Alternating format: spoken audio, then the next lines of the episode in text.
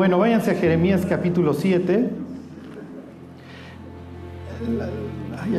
La, plática que les voy a dar hoy este, es muy importante. Y dirán, Charlie, ¿nos vas a alentar? No, los voy a deprimir para variar. Alguien tenía que hacerlo y me tocó a mí. Ok, está Jeremías predicando ahí en el atrio del templo. El templo es el punto de intersección entre el cielo y la tierra. El templo es donde vive Dios. El templo es el sitio donde las personas se van a ir a encontrar con Dios. Y así lo ven los israelitas. Nosotros obviamente no lo vemos así porque la dispensación o la época en la que Dios planeó que viviéramos es distinta. Cuando les pongo este ejemplo, cuando Daniel ora por la restauración de su pueblo y el regreso del exilio, tres veces al día abre las ventanas, en este caso hacia el occidente, él está en el oriente, viendo hacia el templo. ¿Por qué? Porque Salomón, cuando se acuerdan, inaugura el templo, dice que cuando su pueblo fuera exiliado, si oraren hacia esta casa en donde el nombre de Dios es invocado, entonces él haría volver el exilio. Entonces, les quiero hacer énfasis porque luego vamos a ver la presencia de Dios en el Nuevo Testamento para que ustedes acaben de entender toda esta historia. Pero la presencia de Dios en, la época de Jeremías vive en el templo, ahí es invocado su nombre. La semana pasada vimos qué implica esto de que el nombre de Dios es invocado ahí. Y lo que hoy vamos a ver es literalmente que la presencia de Dios se va, leva anclas Dios. Y van a ver esto cómo es interesantísimo, cómo Dios leva anclas, cómo Dios se le presenta a los israelitas en el Antiguo Testamento. Es difícil de creer lo que leemos en el libro de Jeremías y en el libro de Ezequiel acerca de la presencia de Dios. ¿Por qué? Porque la forma en la que Dios, perdón, bueno, el Dios de este siglo, el diablo, nos ataca a nosotros es a través del ateísmo. Al grado que hoy el cristianismo es casi casi un cristianismo ateo que simplemente predica un sentirte bien, una prosperidad, échale ganas. ¿Funciona? No, no sirve para nada. El cristianismo hoy se está pudriendo. Les voy a poner un ejemplo de una iglesia ahí en el Apocalipsis que se pudrió y se pudrió gacho. Entonces el llamado a nosotros va a ser que vivamos, al igual que vivieron los israelitas en sus épocas buenas, en la presencia de Dios. ¿Qué implica esto para nosotros? Pues obviamente vivir en la palabra, ¿sí? Y permitirle a Dios que nos llene de su Santo Espíritu, ¿ok? ¿Para qué? Para que experimentemos precisamente la presencia de Dios que nos restaura, no solamente a nosotros, porque esa es la idea, sino a las personas que nos rodean. Ok. Bueno, entonces nos quedamos la semana pasada en el 7, este, en el 7.11. Este, sobre este versículo, el 7.11, voy a estar vuelve y vuelve cuando veamos el símil de Jesús con Jeremías en el juicio, porque el juicio de Jesús y el de Jeremías son prácticamente idénticos. ¿Se acuerdan? Jesús hace esta cita ahí en el atrio del templo y dice, versículo 11, es cueva de ladrones delante de vosotros, perdón, delante de vuestros ojos, esta casa sobre la cual es invocado mi nombre, he aquí también yo lo veo, dice Jehová. Andad ahora a mi lugar en Silo, donde hice morar mi nombre al principio, y ved lo que hice por la maldad de mi pueblo Israel. ¿Se acuerdan? Esto ya lo vimos, que Silo era donde, donde establece Josué el tabernáculo, ahí se hacen los sorteos para repartir la tierra, ahí vive Dios, y don Eli y Finés, los hijos de don, este, del sacerdote Eli, ¿se acuerdan? Ovni y Finés, los hijos de Eli, hacen esto un antro, se acuestan con las porteras, ¿se acuerdan? Y, este, y entonces Dios dice, se acabó muchachos, ustedes no van a estar desecrando mi casa, y entonces arrasan el lugar. Cuando llega el mensajero avisando que los filisteos ganaron la guerra, da a luz la nuera de Eli, ¿se acuerdan? Y pare un hijo y mientras está muriendo le pone Icabod. Kabod, gloria, es en hebreo y la I es como sería nuestro ino, nuestro des. El nombre sería sin gloria, ¿ok? Este, inglorious se diría, en, se diría en inglés y luego aclara porque la gloria de Israel fue traspasada, o sea, el templo fue tomado y los filisteos toman el arca y bueno, el resto de la historia. ¿Qué es lo que está aquí diciéndole Dios? ¿Se acuerdan que los israelitas traen la onda de que como está el templo de Dios, bueno, pues entonces no me va a pasar nada? Como soy cristiano, puedo vivir como se me pegue la gana y Dios dice, no, precisamente como eres mi hijo, todo el mundo puede pasar la droga que quiera por la frontera, tú no vayas a pasar un carrujo de marihuana porque te sentencian a 40 años. ¿Sí me explico? Porque tú eres mi hijo.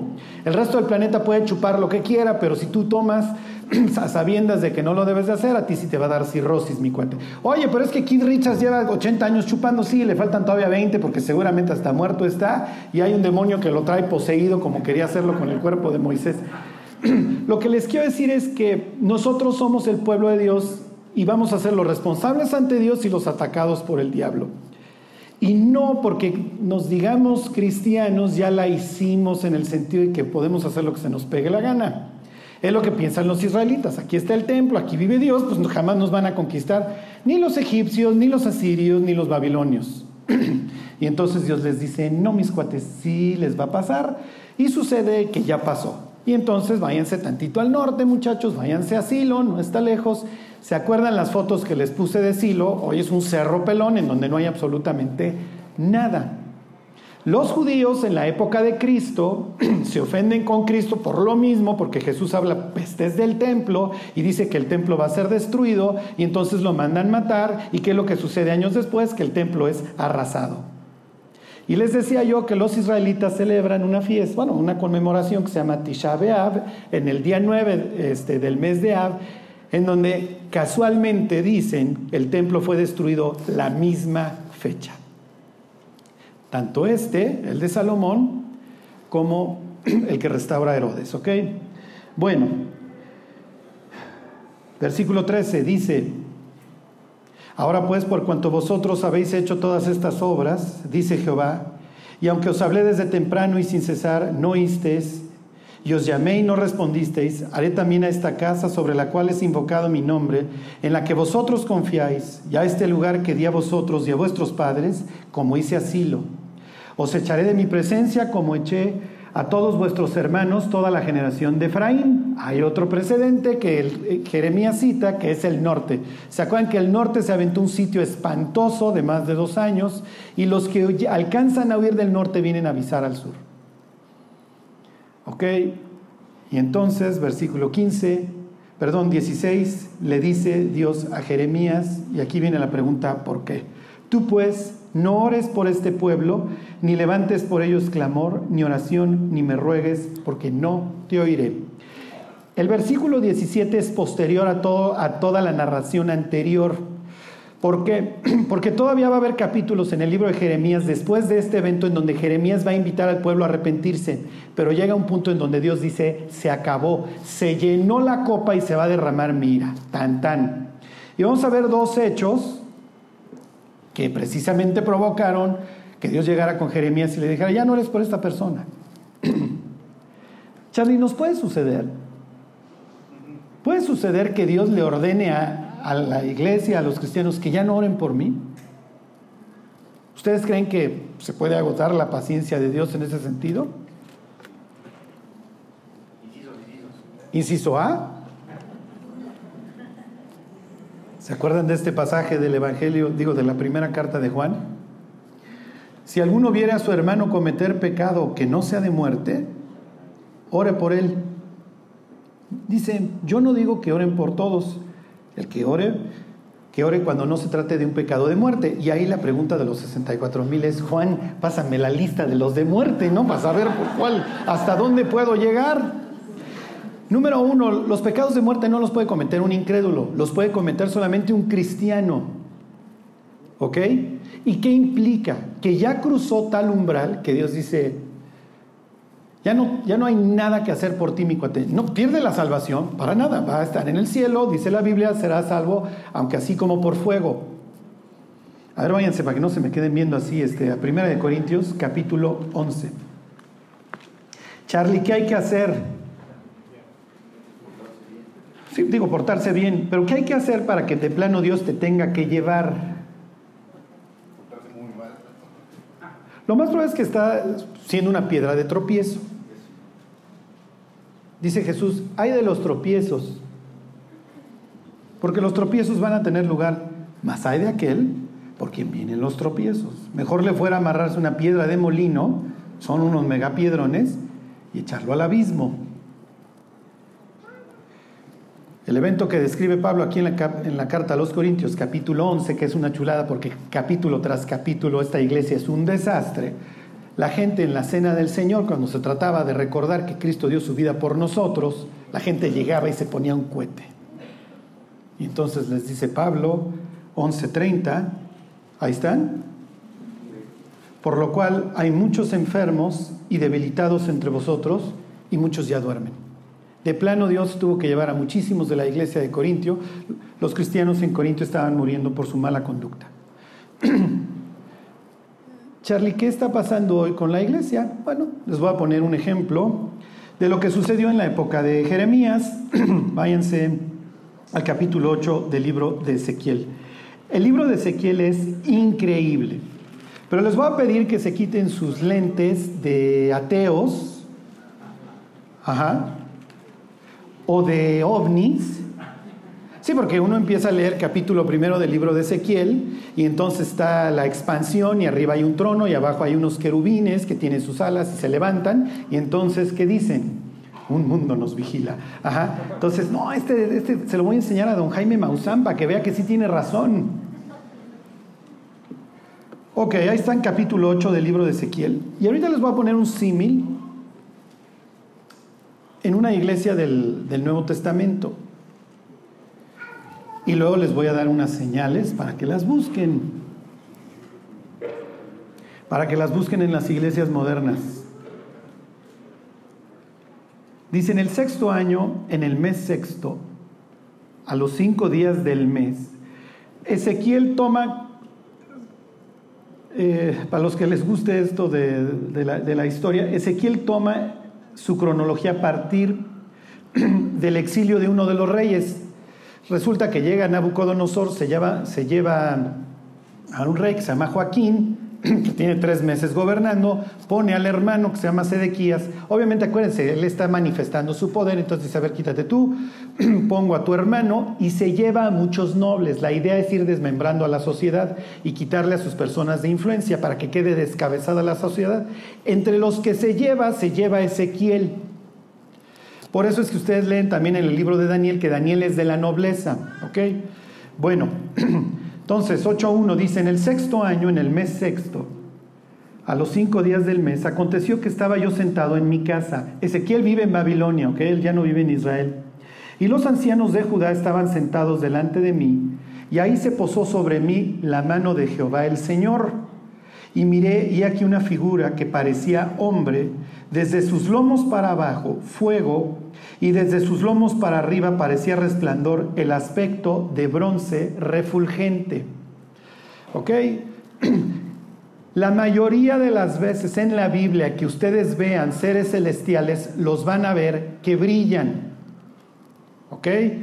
Así van a ver, así van a ver a Dios aquí en Ezequiel 8, así van a ver a Jesús en Apocalipsis capítulo primero, así van a ver al ángel en el libro de Daniel, también los pies para abajo como bronce refulgente. La palabra bronce en hebreo es nehoshet, ¿ok? Es la misma raíz de nahash, ¿ok? ¿Se acuerdan que nahash quiere decir dos cosas? Quiere decir serpiente y quiere decir encantador. En Génesis capítulo 3 dice, pero la nahash era más astuta que todos los animales del campo. ¿Qué le está diciendo Dios al diablo? Le está diciendo que es un animal, ¿ok? Nosotros lo traducimos como serpiente, pero la misma Biblia dice en la ley, no consulten a encantadores, es la misma palabra, no consultes a Nahash. Entonces, la palabra serpiente en la Biblia, cuando ustedes piensen en el diablo, no piensen solamente en un ser serpentoide, sino también piensen en un encantador y en un ser que brilla, en un ser brillante.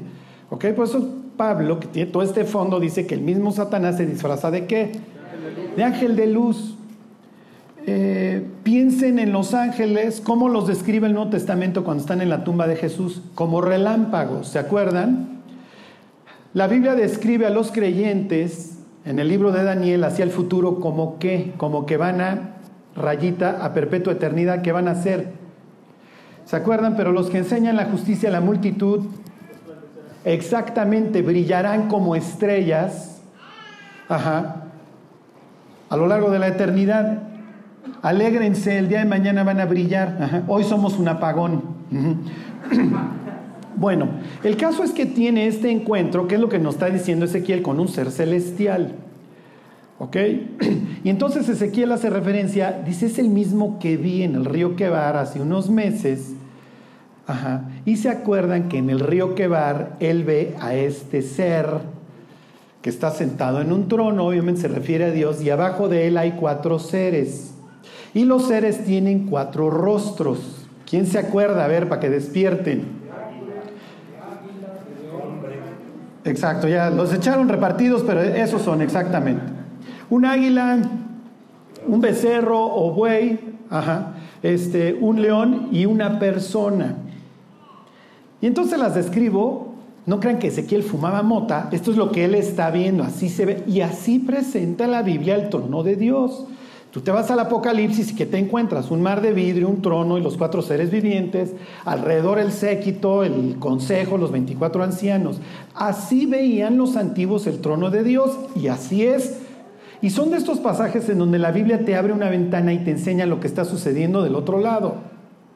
Ok, si tú eres un israelita, sacerdote, en donde tu nación y los de tu clase sacerdotal hicieron el oso, y acabas exiliado en Babilonia, en un pueblo en donde te dedicas a ver puros ídolos, y años más tarde el templo es destruido, ¿qué es lo que tú piensas? ¿Qué es lo que pensaban los antiguos? Les doy el tip, el dios que adoran los babilonios, bueno, entre otros, tiene todo un panteón, se llama Marduk. Ajá. ¿Se acuerdan de Mardoqueo? ¿Y se acuerdan de Esther? Son dos israelitas, obviamente no se llaman así, pero les cambian el nombre para volverlos idólatras igual que ellos. Pone el nombre de la diosa Ishtar y este le pone el nombre de, Marduk. No son nombres, este, ¿cómo les diré? Sí, o sea, si le ponen a, una, a su hija Estercita o Mardoqueo o a su hijo, no le están haciendo un favor. Ya ponle San Judita si quieres, ¿sí me O Lupita, o ya le estás poniendo un dios pagano. Ok, el caso es que Marduk es el dios de los babilonios. Si tú eres el sacerdote Ezequiel y dices, creo que ya me largaron, pero aparte ya luego ya destruyen el templo, ¿quién es más poderoso, Jehová o Marduk? Oye, Charlie, esto está exageradísimo. Así lo vemos nosotros.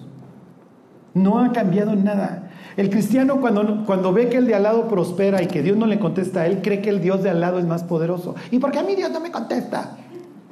Ah, somos iguales. Y entonces Dios se le aparece a Ezequiel en esta forma extraña. Extraña para nosotros que somos una sociedad atea. Los babilonios veían estos cuatro rostros como los cuatro puntos cardinales. ¿Qué le está diciendo Dios a Ezequiel cuando se le presenta con estos cuatro seres vivientes sobre una expansión? ¿Qué le está diciendo Dios? Yo soy el Dios de toda la tierra. Y aunque tú estés en Babilonia, todavía puedes gozar de mi presencia. Si se entiende, nadie me derrotó. Lo que pasa es que llegó el colmo de los israelitas en donde los abandoné. Y si Dios te abandona, entonces estás en severos problemas. Ok. Y entonces, versículo 3, le sigo leyendo. y aquella figura extendió la mano y me tomó por las guedejas de mi cabeza y el Espíritu me alzó entre el cielo y la tierra y me llevó en visiones de Dios a Jerusalén. Alguien dirá, yo también cuando me ponía cohete tenía viajes astrales. Sí, no, pero Ezequiel no está borracho ni drogado, ¿ok? Esto es común. Te voy a llevar, a, un, te voy a llevar en visión, como lleva a Juan a ver el futuro, etcétera, para que veas en este caso qué es lo que está sucediendo en tiempo real en tu pueblo. En el templo donde tú, Ezequiel, debiste de haber enseñado y me debiste de haber servido, esto es lo que está sucediendo. Ok. Y entonces, bueno, les sigo leyendo, les vuelvo a leer el 3. Y aquella figura extendió la mano y me tomó por las guedejas de mi cabeza, y el Espíritu me alzó entre el cielo y la tierra, y me llevó en visiones de Dios a Jerusalén, a la entrada de la puerta de adentro que mira hacia el norte donde estaba la habitación de la imagen del celo, la que provoca a celos. Ok, a ver, regrésame tantito a la, a la imagen, eh, Juan. Además, no se preocupen por, porque los veo que sí se clavan en su Biblia cuando se los voy leyendo. Ok, esto es el oriente, ¿se acuerdan? La puerta da hacia el oriente, el norte sería para allá. Está viendo la escena Ezequiel viendo como estoy, estaría yo viendo ahorita hacia allá, y lo que ve son imágenes. Por eso dice que provoca celos. ¿Dónde dice la Biblia que a Dios le provocan las imágenes a celo? Exactamente, no te vas a hacer ninguna imagen porque el Señor, cuyo nombre es celoso, Dios celoso es. Este pasaje lo toma este, Santiago y dice, ¿o ignoráis que el Espíritu que mora dentro de vosotros os anhela celosamente? Por eso Dios no quiere que estemos en el antro, ni, ni emborrachándonos, ni nada, porque es celoso. Dice, yo tengo celo por ti, pues di mi vida por ti, te compré. ok, lo primero que va a encontrar, ahí están las imágenes. No aclara, simple y sencillamente, lo más probable es que están adorando a Cera, a la deidad femenina de la fertilidad, porque lo habían hecho unos años antes bajo el reinado de Manasés. Ok, versículo 4. Bueno, me voy al 5. Y me dijo, hijo de hombre, alza ahora tus ojos hacia el lado del norte y alcé mis ojos, perdón, esto ya lo leímos, versículo 6. Me dijo entonces, hijo de hombre, ¿no ves lo que estos hacen? Las grandes abominaciones que la casa de Israel hace aquí para alejarme de mi santuario, pues vuélvete aún y verás abominaciones mayores. Y me llevó a la entrada del atrio y miré, y aquí una pared, en la pared, perdón, un agujero, y me dijo, imagínense Ezequiel, esto es bastante extraño, el hoyo, el taladro, y esto es lo que va a ver. Versículo 8, y me dijo, hijo de hombre, cava ahora en la pared y cabe en la pared y aquí una puerta. Y me dijo luego, entra y ve las malvadas abominaciones que estos hacen ahí. Entré pues y miré, y aquí toda forma de reptiles y bestias abominables, y todos los ídolos de la casa de Israel que estaban pintados en la pared por todo alrededor. Imagínate que entras a la casa de Dios, al templo de Dios, y ahí tienes cual egipcio, los chacales, los escarabajos, los sapos, los, los, coyotes, lo que ustedes quieran. Y estos tipos literalmente adorando al Satán, ya se convirtió en una iglesia satánica el templo de Dios. Charlie, ¿eso puede pasar? Bueno, es que eso, Charlie, eso fue hace... Esto, según la cronología que da aquí al principio del capítulo, fue en 592. Eso no puede pasar ahorita. Es lo último que uno esperaría encontrar en el templo. Una cosa es, bueno, ya lo abandonaron, dejaron a Dios. No. Ya pintaron en las paredes todo ido abominable. Se pone peor. Versículo 11. Y delante de ellos estaban 70 varones de los ancianos de la casa de Israel y Hazanías, hijo de Safán, en medio de ellos, cada uno con su incensario en su mano, y subía una nube de espesa de incienso.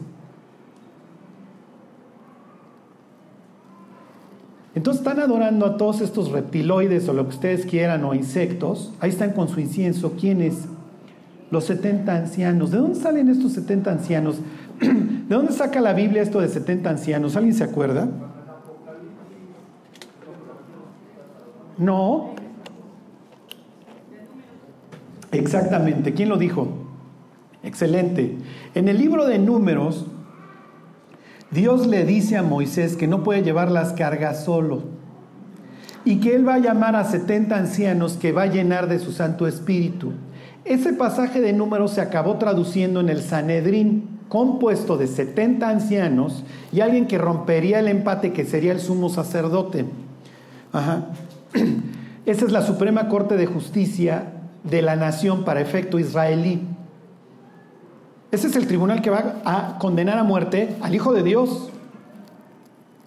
Para que ustedes vean cómo una nación se puede enfermar y dedicarse a adorar al diablo. Empiezan a profetizar en esta historia del libro de números los 70 ancianos y Josué se enchila y dice, oye Moisés, están profetizando, son falsos profetas, le dice Moisés, no, están llenos del Espíritu Santo y no te enchiles, Josué. Ojalá toda la nación fuera llena del Espíritu de Dios. ¿Qué es lo que está enseñando aquí? Que la cabeza del pueblo de Dios se dedica a adorar a Lucifer.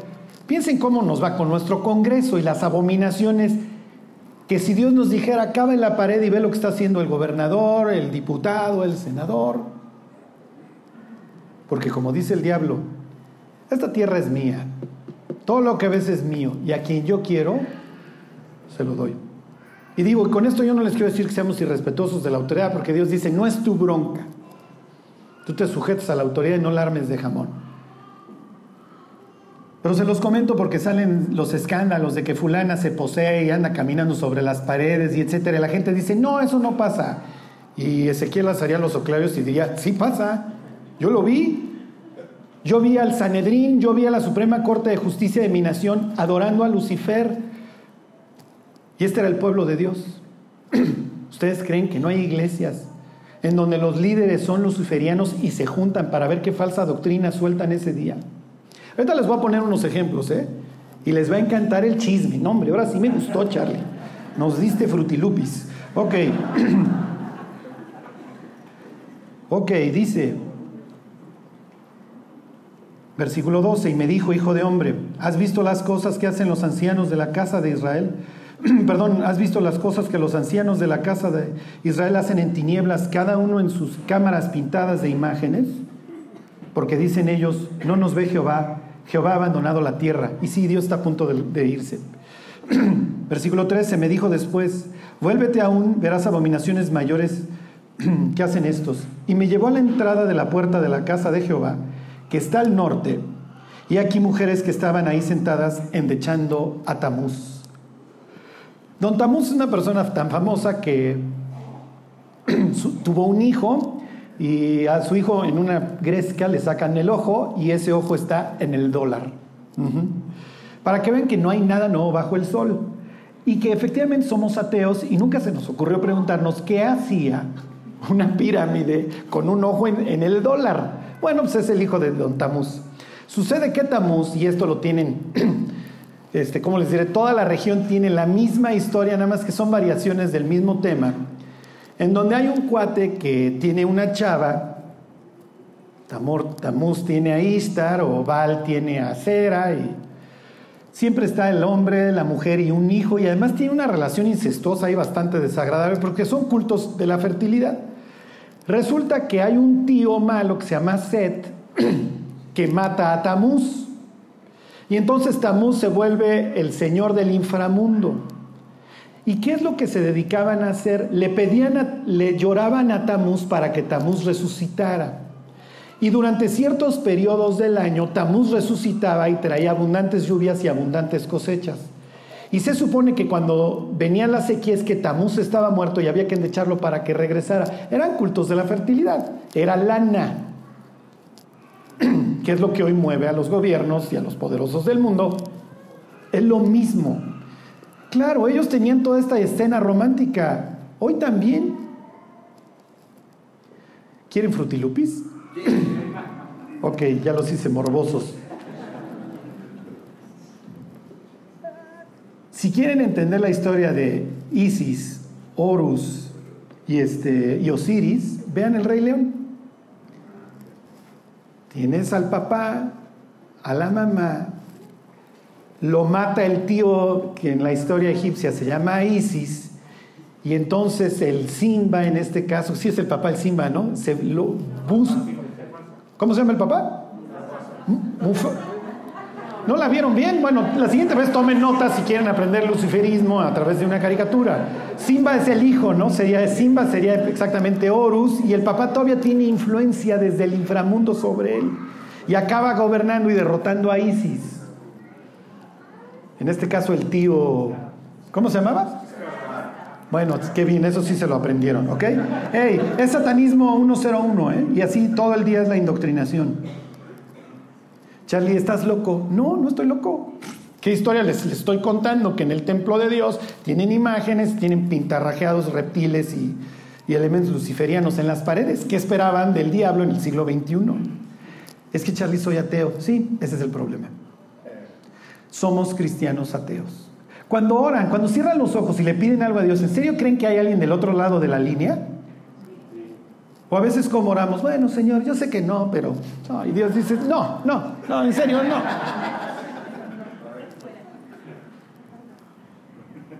Ok, y entonces dice, ahorita les digo más este, frutilupis, ok, hagan paréntesis, eso es, es este, son Twinkies, no, no es la nutrición, pero bueno, eh, ontoy. Ok, versículo 16, ya vimos estas endechando a Tamuz, y dice, y me llevó al atrio de adentro de la casa de Jehová, pues ya vamos al, al lugar santo, ¿por qué no? Y aquí junto a la entrada del templo de Jehová, entre la entrada y el altar, bueno, aquí seguimos en el atrio, como 25 varones, sus espaldas vueltas al templo de Jehová y sus rostros hacia el oriente, y adoraban al sol, postrándose hacia el oriente. Ok, mis queridos teólogos, ¿se acuerdan qué implica el oriente?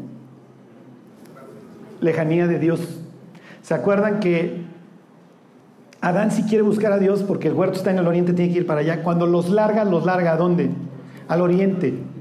Cuando Caín, después de matar a Abel, ¿a dónde se larga? Al oriente. Cuando la humanidad hace la torre de Babel para vengarse de Dios, se establece en el oriente. Cuando Daniel acaba exiliado, acaba cada vez más lejos, en el oriente.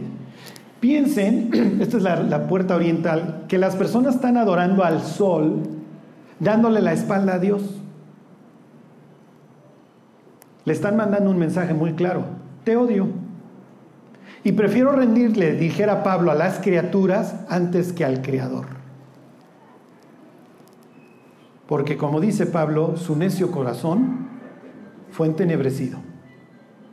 Ahí tienen una humanidad que prefiere adorar al osito bimbo, lo que ustedes quieran, antes que voltear el rostro a ver a Dios. Les, lo están insultando. Le están dando la espalda para salir a buscar al sol. Y en el, el, sol, en este caso, pues quién es la persona que me está proveyendo y la persona que yo adoro. Bueno, ok, versículo 17. Y me dijo, ¿no has visto, hijo de hombre? ¿Es cosa liviana para la casa de Judá hacer las abominaciones que hacen aquí? Después que han llenado de maldad la tierra, se volvieron a mí para irritarme y aquí aplican el ramo a sus narices. Aplicar el ramo a las narices tiene muchísimas connotaciones.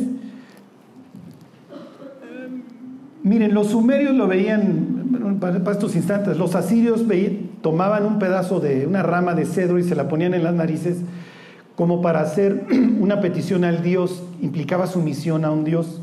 También lo veían como inmortalidad, o hay otras interpretaciones que hacen de culto sexual espantosas, que ni se las digo porque no vienen ni al caso. Lo increíble es que todas estas cosas, estas prácticas están teniendo lugar aquí en el templo y entonces agarro mi pedazo de cedro, me acerco el ramito y entonces me dedico a adorar a Lucifer. ¿Y qué es lo que va a hacer Dios? Dios va a agarrar sus triques y va a decir, ahí la ven muchachos. Si saben contar, no cuenten conmigo. ok, denle la vuelta a la página, váyanse al capítulo 10, al versículo 18.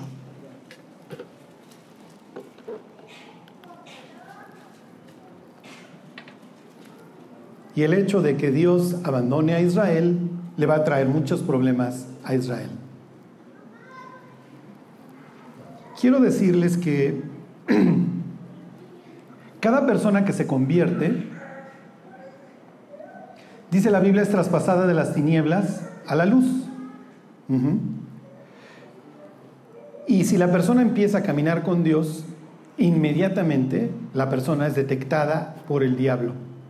Si tú eres una persona que estás leyendo la Biblia, que estás buscando a Dios, que quieres hacer la voluntad de Dios, te tengo malas noticias.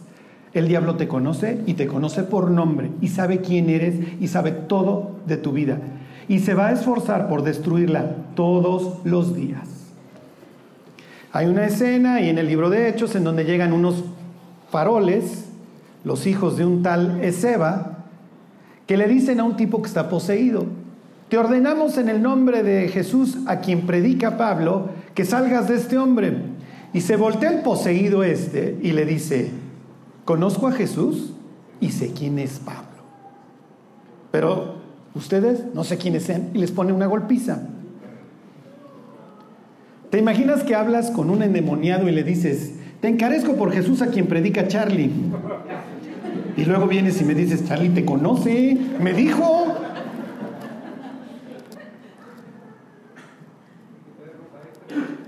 Así es.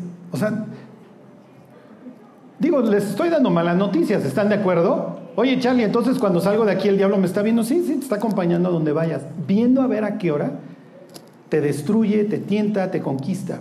Ahora, miren, la lucha contra el diablo pues, no es nuestra. Finalmente, si Dios no nos cuida, estamos en problemas.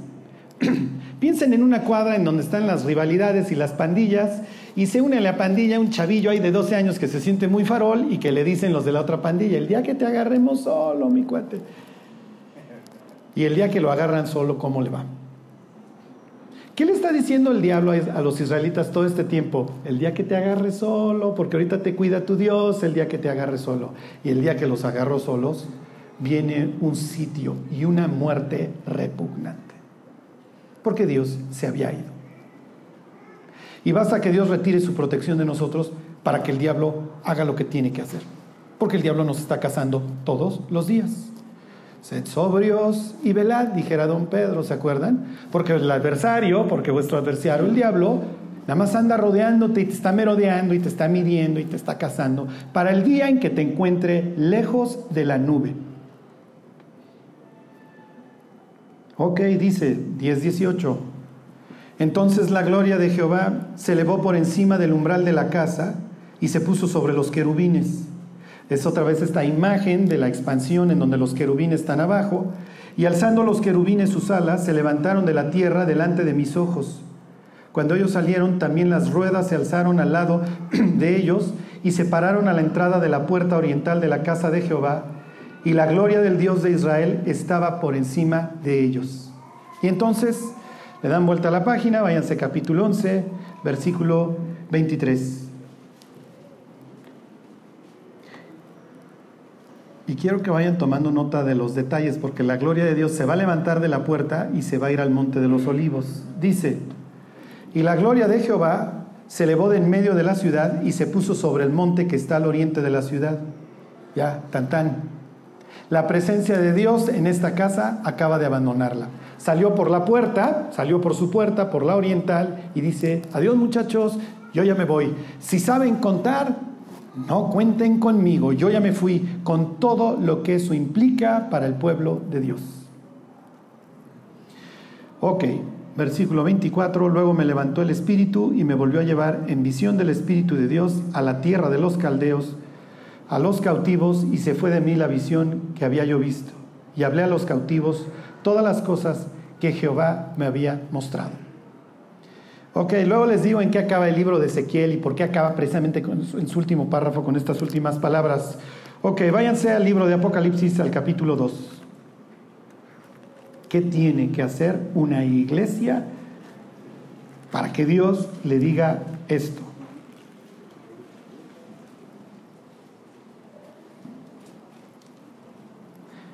Ok, 2.18. La iglesia de Tiatira.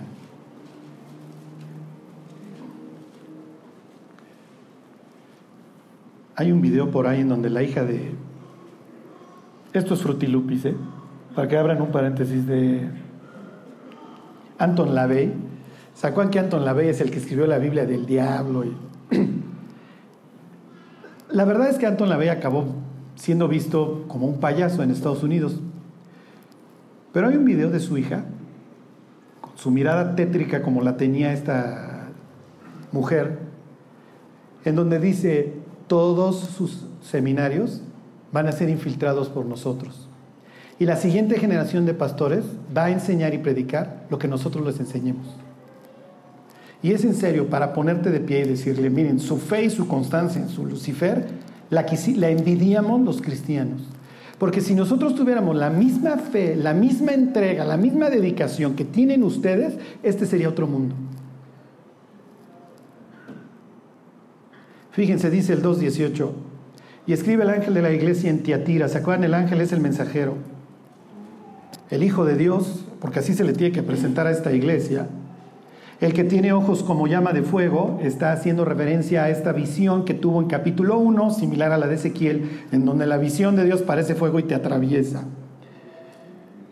Y pies semejantes al bronce bruñido, eso está igualito que Ezequiel, dice esto. Yo conozco tus obras y amor y fe y servicio y tu paciencia. Y que tus obras postreras son más que las primeras. Es una iglesia que se está esforzando. Representa la iglesia medieval en el tiempo, ¿ok? Pero tengo unas pocas cosas contra ti. Número uno, que toleras que esa mujer Jezabel, que se dice profetiza, enseñe y seduzca a mis siervos a fornicar y a comer cosas sacrificadas a los ídolos. La iglesia de Teatira en particular está ahí en, en el sur de Turquía, estaba permitiendo que ciertas personas se infiltraran y dijeran, no, pues fornica, no hay ningún problema. Y si adoras ídolos, tampoco hay problema. Y mira, y esta doctrina, tampoco hay problema. Y con aquella doctrina tampoco hay. Y obviamente la iglesia de Teatira se está muriendo. Y cuando tú lees en la Biblia la palabra Jezabel, lo primero que te viene a la mente es una asesina. Esta sería la iglesia asesina. Acuérdense que el, Apocalipsis toma de casi todos los libros de la Biblia. Por eso para entender el Apocalipsis tienes que haber leído varias veces la Biblia. Y luego dice que Jezabel se dedica a dos cosas. A enseñarle a los israelitas a que forniquen y coman cosas sacrificadas a los ídolos. Y en la Biblia hay un personaje que se dedicaba a hacer eso con los israelitas, que se llama Balaam, ¿se acuerdan? Sucede que el rey de Moab, cuando ve a los israelitas, dice, la guerra esta es espiritual, ¿verdad? Sí, ya lo estoy captando, no es tanto militar. Entonces dice, si a trancazos no les voy a ganar. Y entonces manda a traer a Balaam, que es un profeta, a ir aquí, y le dice, oye, te, pido que maldigas a los israelitas. Cuando lo manda a llamar, Dios le dice a Balaam, no vayas. Y entonces al otro día llega con los mensajeros del rey Balac este, y le dice, oye, no puedo ir porque Dios me dijo que no fuera. Y entonces van enchilados todos estos y vuelve a mandar al séquito, pero ahora con más lana. Y entonces le dicen, oye, fíjate el cheque. Y dice, ay, bueno, déjenle, pregunto a Dios a ver si sí voy. Y resulta que Dios le dice, sí ve, pero en la Biblia acuérdense que no están las inflexiones de la voz. Lo que le está diciendo es, haz lo que se te pegue la gana, porque en el camino lo va a frenar, ¿se acuerdan? Y la Biblia aclara en el Nuevo Testamento que lo que motiva a Balaam es la lana que le, que le había ofrecido Balak. Total, ahí intenta maldecir a Israel varias veces, no puede. Y más abajo se hace referencia a la profecía de Balaam nuevamente. Pero bueno, el caso es que no puede y entonces le dice Balak, van cuatro veces, que me los bendices en vez de maldecirlos, no te vas a ganar la lana. Y Balak se, Balaam, pues ya se había gastado la lana, ¿están de acuerdo? Todavía no cobraba. ¿Alguno de ustedes no ha soñado qué haría con la lotería?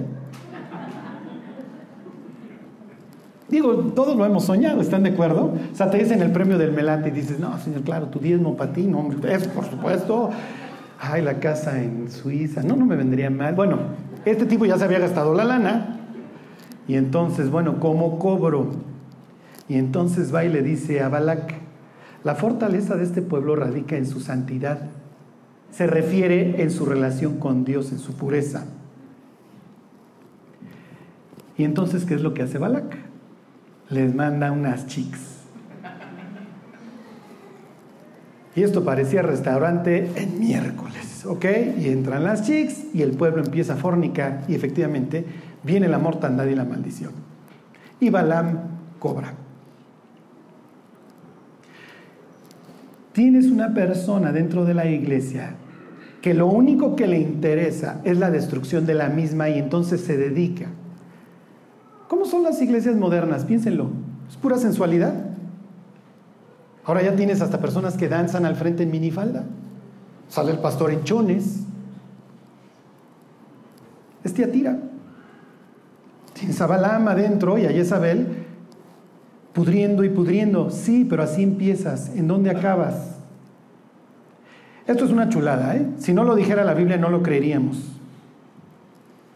Versículo 21 y le he dado tiempo para que se arrepienta, y aquí viene el problema, pero no quiere arrepentirse de su fornicación. He aquí yo la arrojo en cama y en gran tribulación a los que con ella adulteran, si no se arrepienten de sus obras. Y a sus hijos heriré de muerte, no se refiere a hijo eh, en sentido literal, sino toda la, putrefacción que genera. Porque obviamente la siguiente generación de personas que asisten a estas iglesias están heridas de muerte, se van a ir al infierno, no son salvas. Y a sus hijos heriré de muerte, y sabrán todas las iglesias que yo soy el que escudriña la mente y el corazón, y os daré a cada uno según vuestras obras. Es otra cita del libro de Jeremías.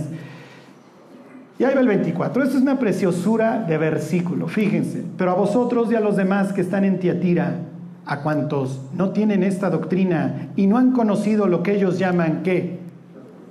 Las profundidades de Satanás.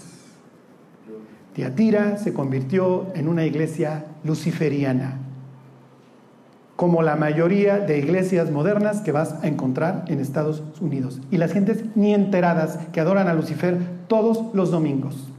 Y el nombre de la iglesia, y tienes los motivos egipcios, y tienes todo el rollo, puros rollos gnósticos, en donde las personas van y como dice Jesús, son como sepulcros que las personas no reconocen, pero ahí se están contaminando con ellas. ¿Se imaginan que algún día llegara Jesús y dijera, ustedes están explorando las profundidades del Satán? Se deschongaron, pues sí adoramos a Lucero y qué. Y es que Dios sale con estos rollos misógenos, y es que Dios sale con estos rollos de que sujétate, y que no los homosexuales, y que el infierno. Hay un señor famosísimo en Estados Unidos que escribió un libro que se llama El amor gana, en donde dice que nadie se va al infierno. Y es famoso, y es un pastor famoso. Hay un pastor famoso en Estados Unidos que sale con su playera de Imagine. ¿Se acuerdan de la rola de John Lennon? Imagine there's no heaven. Digo, si lo ven, díganle Imagine there's no hell, porque para allá va mi cuate. Ajá. Digo, lo que les estoy diciendo, el tema es espantoso. Cuando el libro de Ezequiel narra todo esto, ¿ustedes creen que Dios nos está mandando un mensaje? Cuando la Biblia ventanea a David, ¿ustedes creen que Dios lo está haciendo por morbo o porque está diciendo, mis cuates, pongan atención, miren cómo acaba este cuate destruyendo su vida y su familia? Cuando Moisés golpea la piedra por segunda vez y comete el peor pecado que puede cometer un líder, que es pongan los ojos en mí y no en Dios, Dios lo ventanea. Para que el resto de las siguientes generaciones digan, oye, no puedes atribuirte los milagros de Dios. Y no puedes andar con las esposas de tu, si me explico, de tus súbditos. Y no puedes hacer esto y no puedes hacer el otro. Bueno, ahí está la historia en el libro de Ezequiel, en donde Dios dice, muchachos, me largué porque estaban adorando a Lucifer en mi casa. No, Dios, pero eso pasaba hace años. Y Dios diciendo, no, mis cuates, está pasando en sus narices. Porque las cosas que se escribieron, dice Pablo, se escribieron para nosotros, a quienes han acontecido, a quienes nos han alcanzado los últimos tiempos, para que aprendamos a temer a Dios al final del día. Y termino con frutilupis, ¿ok? Váyanse al libro de Zacarías. El libro de Zacarías tiene X cantidad de profecías. Miren, si la interpretación que dan los malandros a este pasaje es verdadera o es mentira, no sé, pero así lo ven. Es este, es Zacarías 12, no, es 11. 11, 15. Así lo ven los malandrines y casa perfectamente con lo que dice Apocalipsis 13, que la herida, que la bestia fue herida y su herida mortal fue sanada. Obviamente está comparando Dios a un buen pastor, le hace Jesús con un mal pastor y dice el 11, 16, ahí están. Porque aquí yo levanto en la tierra a un pastor que no visitará las perdidas, ni buscará la pequeña. ¿Se acuerdan que Jesús se refiere a sí mismo como el que vino a buscar y a salvar lo que se había perdido? Aquí tienes el anti. Dice, ni buscará la pequeña, ni curará la perniquebrada, ni llevará la cansada a cuestas, sino que comerá la carne de la gorda y romperá sus pezuñas. Hay del pastor inútil que abandona el ganado, hiera la espada a su brazo y su ojo derecho del todo se secará su brazo y su ojo derecho será enteramente oscurecido. Los malandros toman esto y lo toman bien en el sentido de que su líder, eventualmente la resurrección de Osiris, cuando suba del inframundo, porque así lo ven, cuando lo coronen, va a ser herido en un ojo. ¿Alguna vez has visto un artista? Sí, salen a diario. Ajá. Y lo esperas de los artistas del mundo. Había una muchacha cristiana que yo escuchaba hace 15 años, 20 años. Y la otra vez dije, ay, voy a ver si descargo unas de sus canciones. Y la portada es... Y dije, mija, ¿eres o te haces? Y lo primero que me vino a la mente fue la hija de Don Anton Lavey diciendo mis cuates, se los dije. Cada vez que ustedes vean esta señal, ¿qué creen que son? No es chido, son tres seises. Y cuando vean a la persona haciéndole así, está haciendo una referencia a Zacarías, así lo ven. No me drogo, No estoy siendo exagerado. Y si alguien dice, es que este tipo se volvió loco con lo que está diciendo, pregúntele al artista. Oye, ¿por qué sales siempre con el ojo tapado, con la capucha tapándote medio? ¿Ustedes creen que es casualidad que la mayoría salgan en algunas fotos así? O estoy loco, ya me volví loco, o esta es la interpretación que estos malandros le dan, y esto es lo que está pasando. Y como decía don George Orwell, en un ambiente de total mentira, decir la verdad se convierte en un acto revolucionario. Lo que les estoy diciendo es horrible. Le pasó a Tiatira, ya bueno, vamos a conocer lo que son las profundidades de Satanás. Y les digo, del mundo, pues nadie nos extrañaría que salieran los políticos haciéndole así o así. Pero cuando ya lo ves en el cristianismo, dices, algo está pasando. Si yo hubiera dicho este, dado este mensaje hace 10 años, me, hubieran, me, me, me, meten a Oceánica. Estaría yo en las costas de Mazatlán. Ajá. Hoy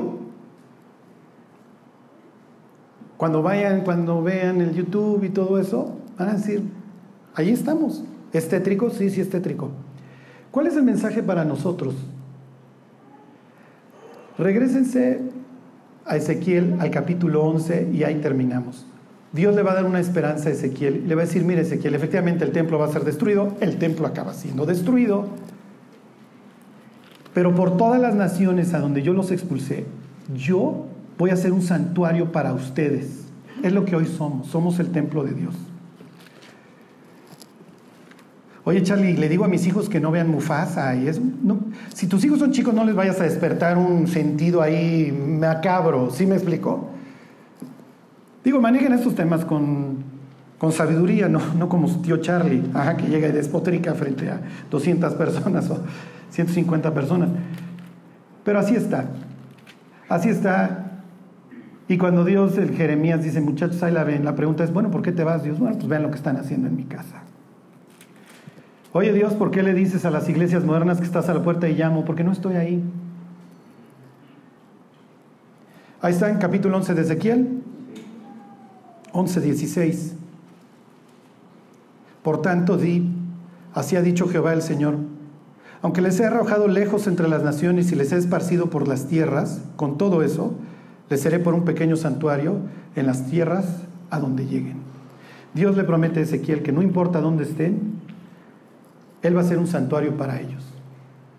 Y las últimas palabras del libro de Ezequiel son, Dios ahí, Yahvé Sham, Dios ahí, porque Dios le promete a través de todo este nuevo templo que le va describiendo del 42 en adelante, que algún día Israel va a regresar a su tierra, le hace el milenio y va a convivir con Dios y Dios vivirá ahí y eso ya lo veremos con detenimiento. Charlie, ¿cuál es la moraleja? No puedes dejar la Biblia ni un día.